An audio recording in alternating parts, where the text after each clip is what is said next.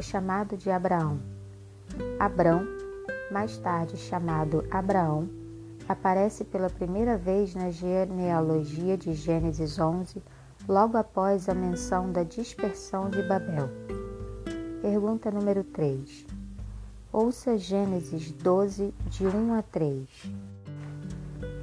O Senhor disse a Abrão: Saia da sua terra, da sua parentela e da casa do seu pai, e vá para a terra que lhe mostrarei.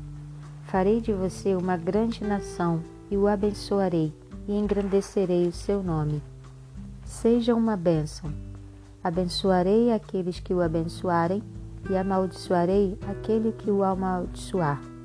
Em você serão benditas todas as famílias da terra. Olhando para a cruz, a morte de Jesus e a pregação do Evangelho, como entendemos o que Deus prometeu fazer por meio de Abraão?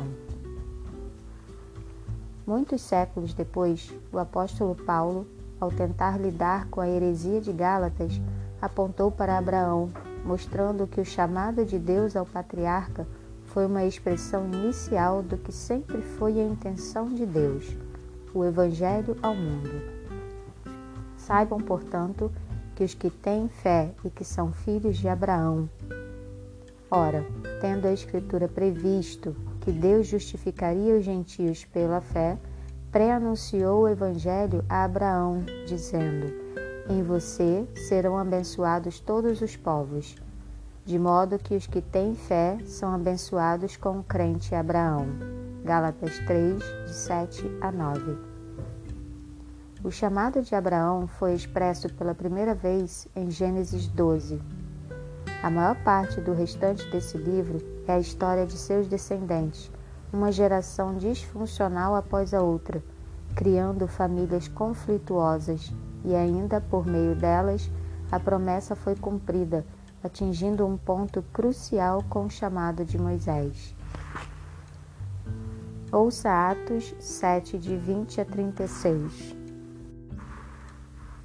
Por esse tempo nasceu Moisés, que era formoso aos olhos de Deus Durante três meses ele foi mantido na casa de seu pai. Quando tiveram de abandoná-lo, a filha de Faraó o recolheu e criou como seu próprio filho. E Moisés foi educado em toda a ciência dos egípcios e era poderoso em palavras e obras. Quando completou 40 anos, Moisés teve a ideia de visitar os seus irmãos, os filhos de Israel.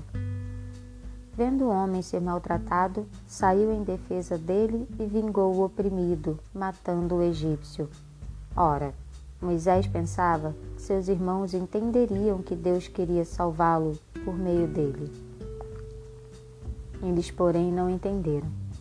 No dia seguinte, Moisés aproximou-se de uns que brigavam e procurou reconduzi-los à paz, dizendo: Homens, vocês são irmãos, por que estão maltratando um ao outro? Mas o que agredia o seu próximo repeliu Moisés, dizendo: Quem colocou você como chefe e juiz sobre nós? Será que quer me matar assim como ontem matou o egípcio? Ao ouvir isto, Moisés fugiu e se tornou um peregrino na terra de Midian, onde lhe nasceram dois filhos. Passados quarenta anos, apareceu-lhe no deserto do Monte Sinai um anjo por entre as chamas de uma sarça que estava queimando.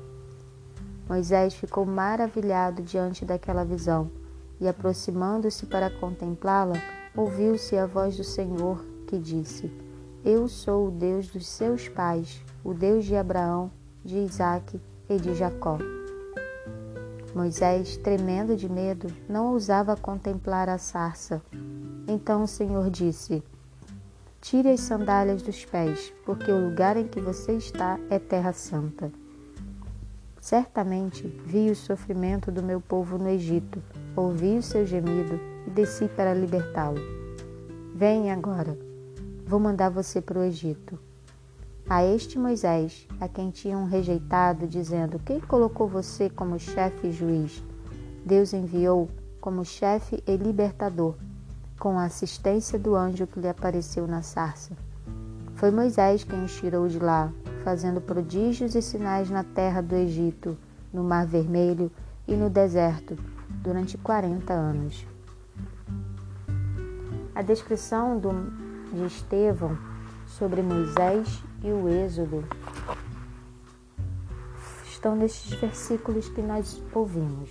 Como tal descrição se relaciona com a promessa de Deus a Abraão?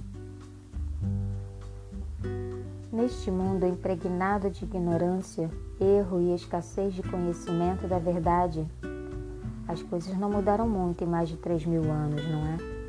O Senhor chamou o seu povo, a semente de Abraão do Egito. Por meio dele, procurou não apenas preservar o conhecimento da verdade, isto é, conhecimento dele, Yahvé, e do plano da salvação mas também difundir esse conhecimento para o restante do mundo. Pergunta para consideração: Como nós, adventistas do sétimo dia, nos vemos em relação ao restante do mundo? Que paralelos há entre nós e o antigo Israel? Que responsabilidade isso coloca sobre nós de forma individual?